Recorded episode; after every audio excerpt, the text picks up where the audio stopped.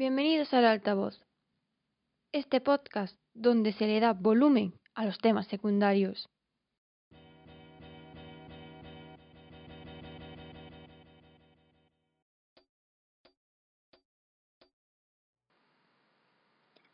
Hoy vamos a hablar de la configuración geográfica de España, y es que esta da lugar a muchas de las desigualdades que hoy en día tenemos en nuestro territorio.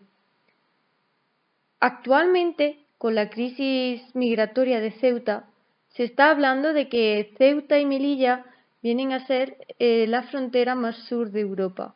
Asimismo, España es uno de los países más al sur de toda Europa, como bien sabemos, y es la frontera entre el viejo continente y África. Pero, ¿esta configuración geográfica qué tiene que ver? Bueno, primeramente, tanto Ceuta como Melilla pues son dos ciudades autónomas enclavadas en otro continente, cosa pues que limita mucho el transporte. Es real que existen helicópteros, por ejemplo, que te llevan a Ceuta o Melilla, algo muy curioso, o si no tienes que coger un barco que es un poco más tedioso. Pero claro, es que no solamente en eso es en lo que nos confiere la configuración geográfica de España. Al igual que Ceuta y Melilla están aislados, nuestra península también lo está. Así tenemos nuestra barrera natural que vienen a ser los Pirineos y, y dado que somos el segundo país de Europa más montañoso solamente tras Suiza, pues eso limita mucho a la hora de tener una buena red ferroviaria como ocurre en la llanura europea o de tener más acceso fácil pues como hemos dicho, estamos limitados en el norte con Francia por los Pirineos, pero es que hasta la propia Andalucía se encuentra la única entrada hasta la meseta o hasta nuestra gran capital de España. Pero no solo eso. Por ejemplo, en Andalucía hay algunas provincias que no están conectadas con AVE. Es el caso de Jaén, en la cual carece de tren o bueno, ya por no hablar de Extremadura, la cual no tiene ave, ni KFC, porque no tiene alas. Aunque Red Bull puede que sí. Vaya chiste malo. Bueno, casos aparte. La configuración geográfica de España hace también mucho contraste con cómo está distribuida actualmente la población. Tanto es así que Toda se encuentra sobre todo en la costa y tenemos en las mesetas interiores nuestra España poblada.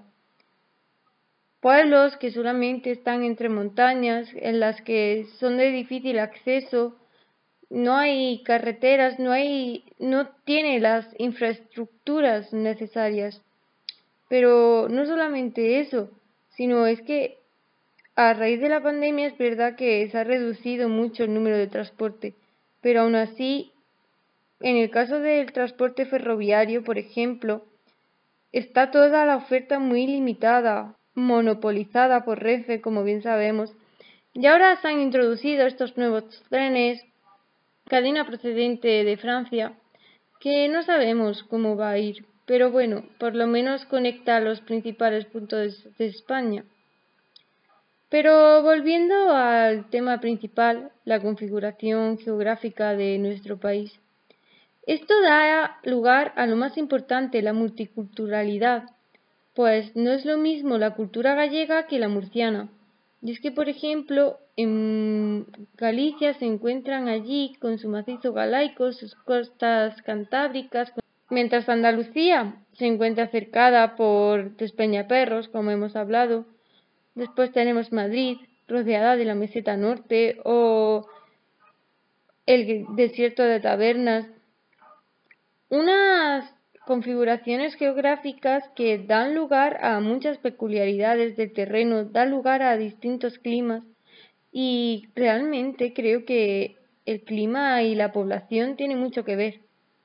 Un ejemplo es la Unión Europea, como la hemos mencionado anteriormente.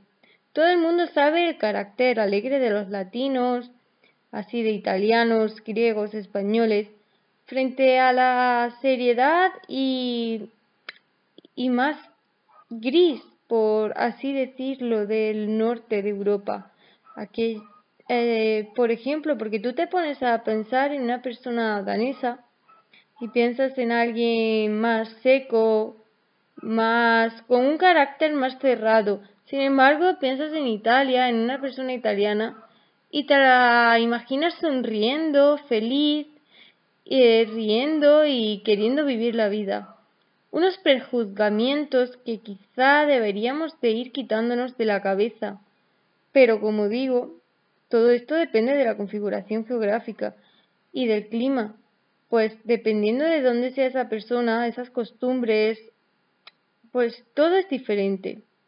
Una multiculturalidad que tiene mucho que ver con la naturaleza, y es que como defendían los fisiócratas, la naturaleza está vigente en todos los aspectos de nuestra vida.